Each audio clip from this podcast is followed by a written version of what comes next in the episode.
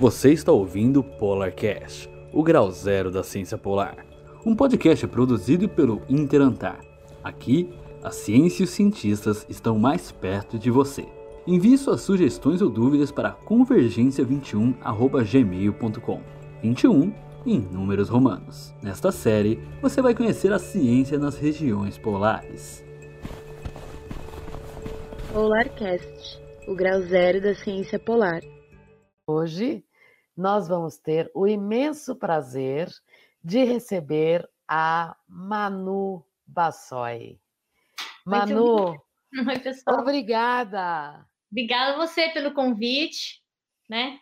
Para a gente falar um pouquinho de conexão Brasil-Antártica, né? E com informações que eu acho que é interessante para vocês. E antes também, como a Silvia falou, antes da gente falar, por exemplo, das baleias e golfinhos, que é esse nosso título, que vocês estão aqui por causa disso, né? São as baleias e golfinhos da nossa Amazônia Azul e da Antártica. Quem vai e quem vem, né? Quem fica também e não vai, né? É isso que eu quero que vocês entendam um pouco aqui, né? Então, E- mas antes de você falar tudo isso, o que, que é a Amazônia Azul? Esse, esse é um conceito que para muitas pessoas ainda não é conhecido, né? Você poderia falar um pouquinho sobre ele? então, exatamente. Em vez de eu falar assim, águas brasileiras, né, na nossa costa do Brasil, já falei Amazônia Azul, que é para. porque assim é mais um aprendizado pessoal, né, Silvia? Por exemplo, porque a gente Uhum. fala, porque a Amazônia, a gente já sabe, né? A Amazônia é a maior floresta, né? Da América do Sul, Brasil que tem uma maior parte. Então, a gente, a- a- o Brasil pegou esse termo Amazônia e passou para o mar, por isso Amazônia Azul, para mostrar as nossas riquezas também, não só em terra, na nossa Amazônia a conhecida, a floresta, como no mar. Então, assim, a gente tem 7.500 quilômetros de costa, desculpa, né? E a nossa Amazônia Azul, então, vai dessa costa, tá, gente, até 200 milhas náuticas, que seriam quase 400 quilômetros, né? Um pouco me- menos de 400 quilômetros, quase, né?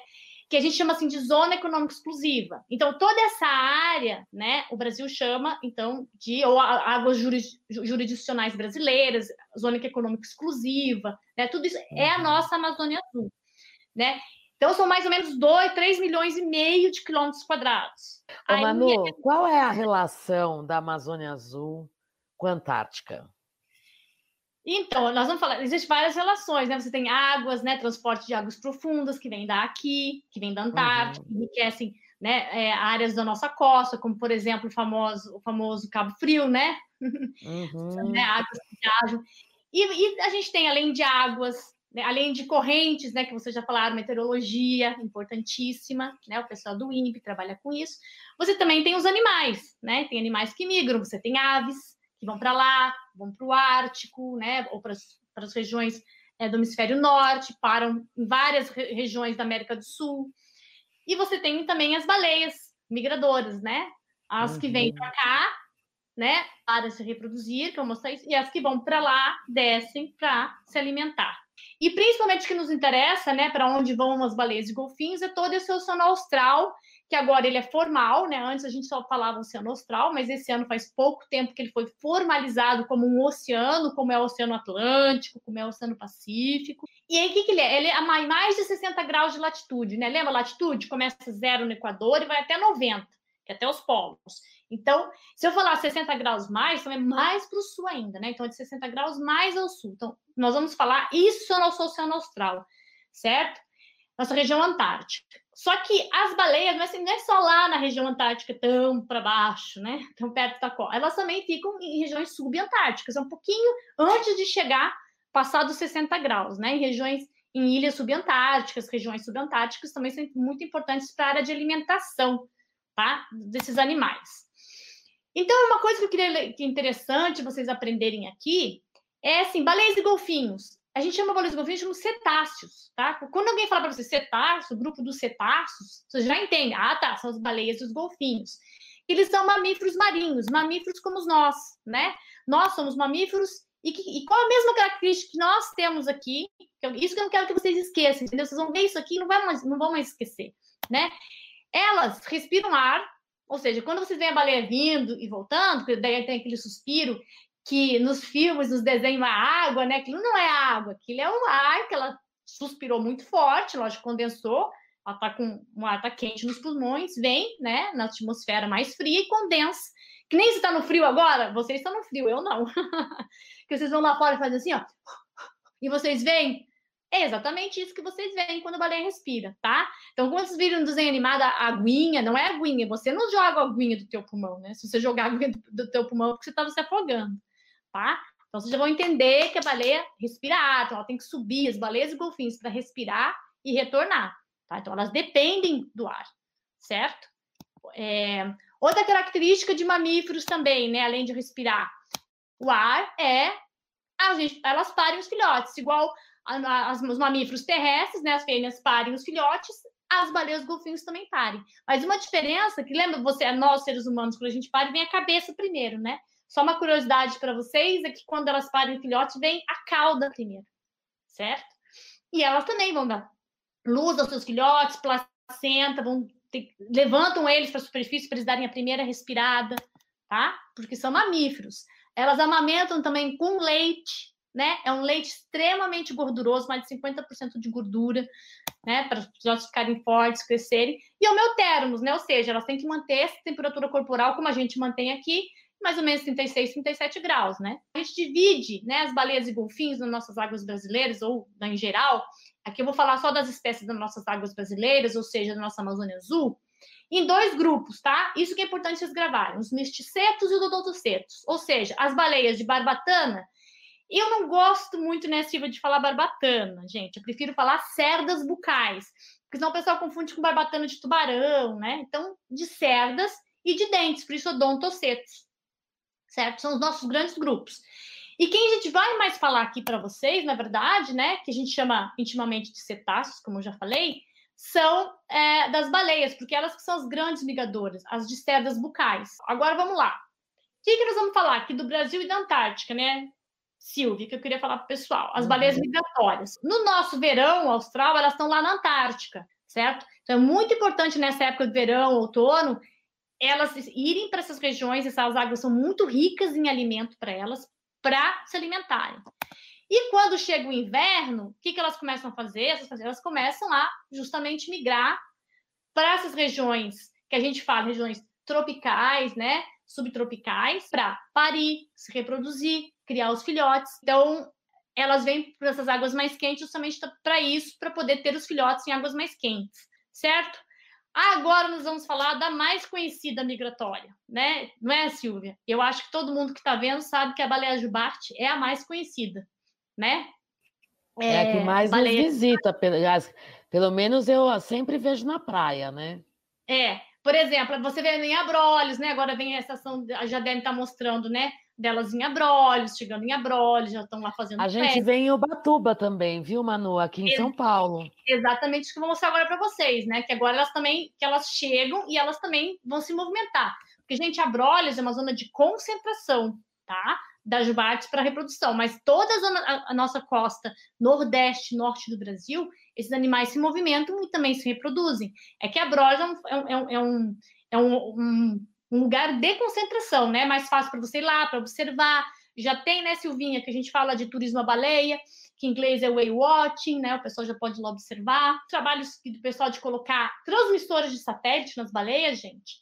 Tá? Olha só, a gente colocaram transmissores lá nessas ilhas subantárticas, né? Lembra que eu falei? Elas vão até a Antártica também, até a Península, até outras áreas.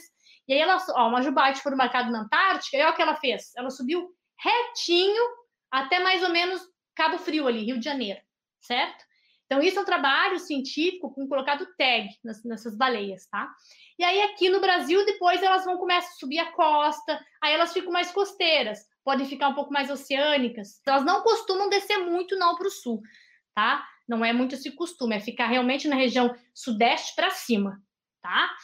nessa área de. Agora, e quando elas estão aqui, né, Silvia? Lembra que eu falei para vocês que elas estão para se reproduzir, né? Para as fêmeas parirem seu filhote em águas mais quentes e também para amamentar.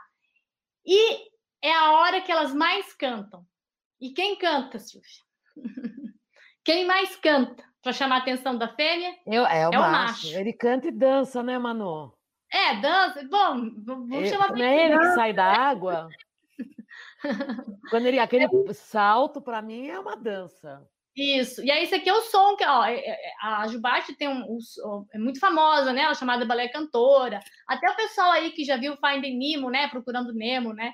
Que aparece elas, né? O som de Jubarte, né? Uhum. Então eu uhum. coloquei aqui só para o pessoal ouvir.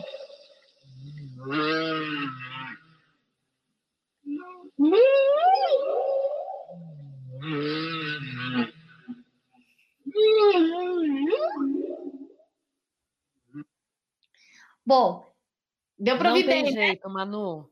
Eu escuto, eu me emociono. É. E é, escutar ao vivo, então, é mais emocionante ainda. Saber que você está gravando, está tá, tá vocalizando. Então, gente, agora, o que, que mostrar para vocês aqui, que, através de um trabalho científico, colocar tags, né? Outras maneiras também, gente, o pesquisador entende como é que essas baleias migram, tá? Que eu vou falar mais lá na frente, que é comparar as fotos, né? Sabe que a baleia jubarte embaixo da cauda dela é como se fosse uma impressão digital, as, as marcas são diferentes. Então a gente tira a foto da cauda aqui, tira a foto da cauda em todo lugar do mundo e compara, né? E essa é uma outra maneira de entender, ah, estava aqui, estava lá, né? Mas você imagine quantas fotos né, o pesquisador tem que comparar para poder, né? Não é, não é um trabalho fácil, certo? Bom, baleia jubarte, tá? Silvia, pessoal, mais conhecida. Qual é a outra mais conhecida? Antes de eu mostrar, chuta aí, Silvia. Qual é a outra? Aí eu vou chutar a franca. Exatamente, baleia franca, né?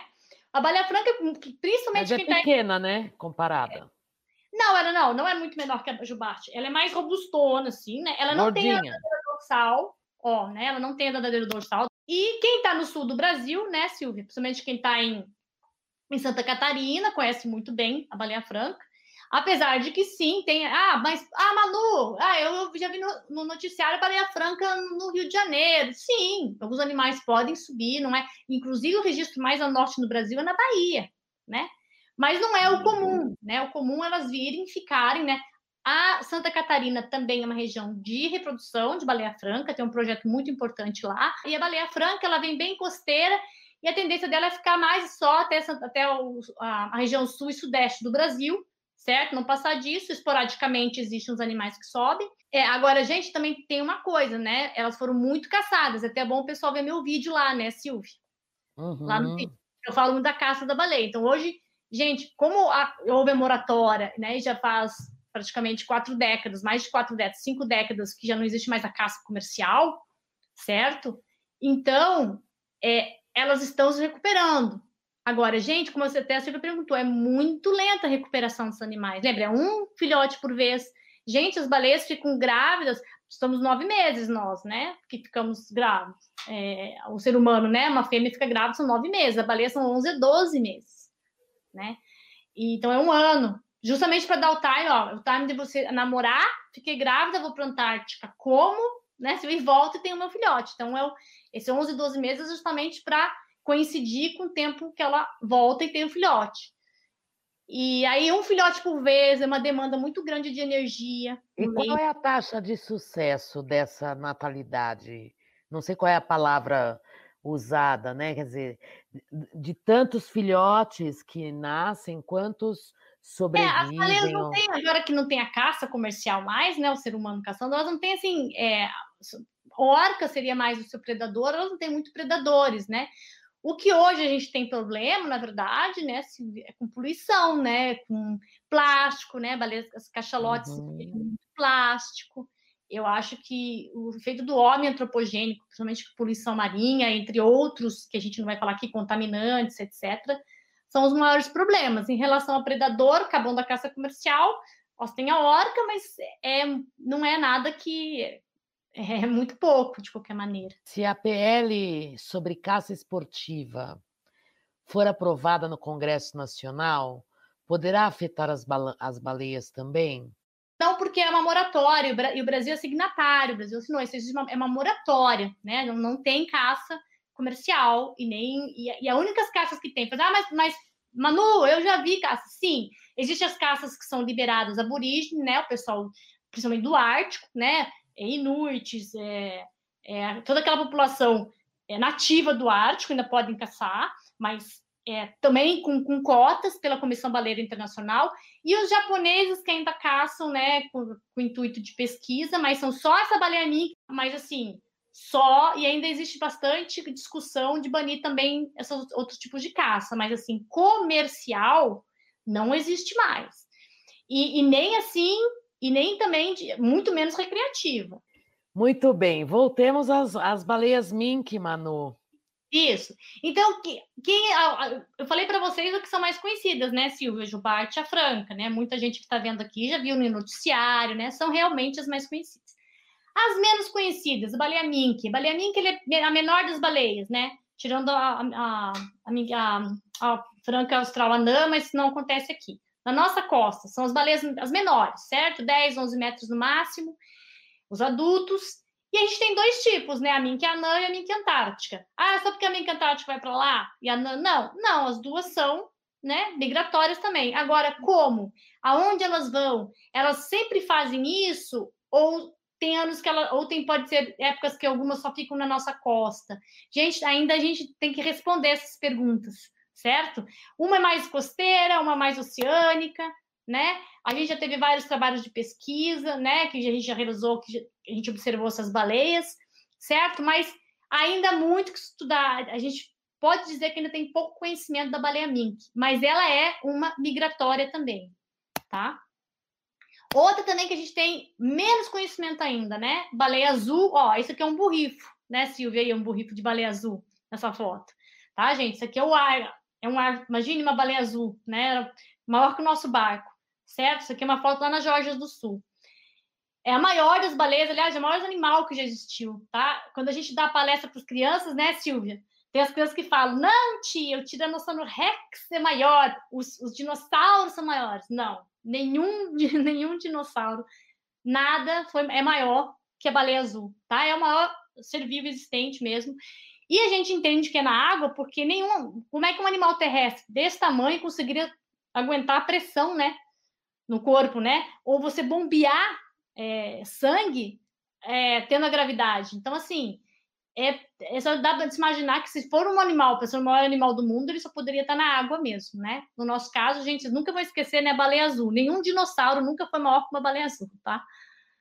Aí, a segunda maior, né, Silvia, também é a baleia fim, né? Que é muito peraí, bonita. Peraí, antes de você falar da fim, eu queria te perguntar, a baleia azul é encontrada aqui no Brasil? É, e é isso que eu vou falar. A ah, baleia tá, desculpa. que é a baleia fim, isso. E agora a outra baleia, que é uma, a segunda maior, que é a baleia sei, tá? Essas três a gente tem escasso conhecimento, por quê? Porque, na verdade, principalmente a azul e a fim, que são as duas maiores baleias, elas foram muito, muito caçadas. Então, né, é, tem pouquíssimos animais, na verdade. Eles estão.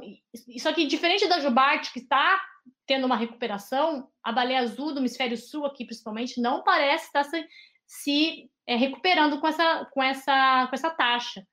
Porque ela não tem essa característica de se de, de agrupar né, as zonas de concentração, como a jubarte, como a franca, né, ela fica mais espaçada, ela é mais oceânica.